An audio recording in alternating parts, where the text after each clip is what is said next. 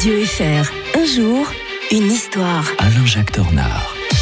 Ah, que seraient nos matinées sans une visite quotidienne de l'historien de Radio Fribourg Bien le bonjour Alain-Jacques Tornard. Bonjour Mike. 12, Bonjour à tous. 12 janvier 1822, la Grèce se proclamait indépendante de la Turquie. Ah oui, ça s'est pas fait sans mal. hein. On est en 1822. On pourrait s'étonner de voir que les Occidentaux, euh, les grandes puissances de la Sainte Alliance, euh, ont toujours ménagé la Turquie, qui était la puissance ottomane, euh, Mm. occupante de la Grèce depuis euh, la chute de Constantinople en, en 1453, et qu'elles s'en souciaient comme de sa dernière chemise.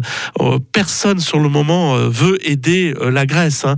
Il y a des comités qui se, qui se créent, Lord Byron par exemple, hein, le Mhm. fameux Lord Byron, des Suisses, euh, Hénard, le palais, si vous allez du côté du palais Hénard à Genève, vous avez un monument de, fait pour les Grecs, Mmh. les Grecs qui avaient joué d'ailleurs un, un rôle important, Capodistria avait contribué à maintenir l'existence de la Suisse en 1815, donc il y avait une sorte de, de reconnaissance, mais il n'empêche que gros, grosso modo, euh, la Grèce euh, était sous la coupe de la Turquie, à tel point que ils en avaient pris certaines habitudes. Finalement, il y a des fois il y a peu de différence euh, au niveau de la culture alimentaire, par exemple, hein, Mmh.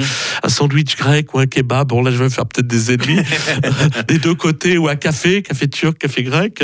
Euh, bon, j'aime pas le café, je dis tout de suite. Donc euh, j'ai des excuses. Mais euh, les voyageurs qui allaient en Grèce, vous savez, fascinés par la Grèce antique, trouvaient que les Grecs euh, de l'époque euh, n'avaient plus grand-chose à voir avec leurs grands euh, prédécesseurs de, l'Antiquité.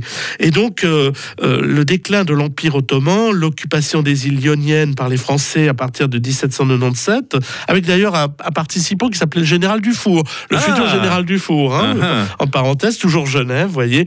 Euh, tout cela fait que ça crée un climat, une ambiance de révolte du côté des Grecs qui veulent en effet euh, acquérir leur indépendance. Il y, a des- il y a des- tout de suite des conflits, des massacres d'ailleurs réciproques.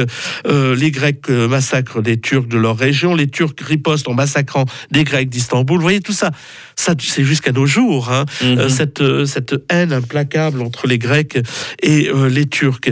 Mais il n'empêche que, voilà, ce, le 12 janvier 1822, les Grecs euh, proclament unilatéralement leur indépendance et appellent les nations chrétiennes à leur secours. C'est le début d'une longue guerre.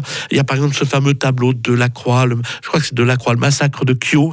Euh, C'est Mhm. une, une île grecque qui a vraiment beaucoup euh, impressionné euh, les gens. Se crée quand même autour d'une identité nationale grecque, un, un fort sentiment. Et vous savez, quand le sentiment national est très fort, vous pouvez déplacer des montagnes. Et en Occident, eh bien, on finalement on finit quand même par se mobiliser. On veut impressionner les, les Turcs en envoyant une flotte, mais ça, ça dégénère. C'était pas prévu du tout. Et à Navarin, en 1827, eh bien, la flotte euh, occidentale, euh, anglaise, française, euh, russe, eh bien, euh, détruisent la flotte turque, ce qui entraîne la reconnaissance le 14 septembre 1829 euh, à Andrinople de la Grèce comme un État indépendant. Mais c'est le début d'un processus parce que cette Grèce, ça se résume à Athènes, le Péloponnèse, à des quelques petits territoires, et il faudra attendre encore bien des dizaines d'années jusqu'au XXe siècle pour que la Grèce connaisse ce territoire d'aujourd'hui. On va rester au 19e siècle demain avec vous, Alain-Jacques Tornard. Nous serons un 13 janvier 1864 avec une timide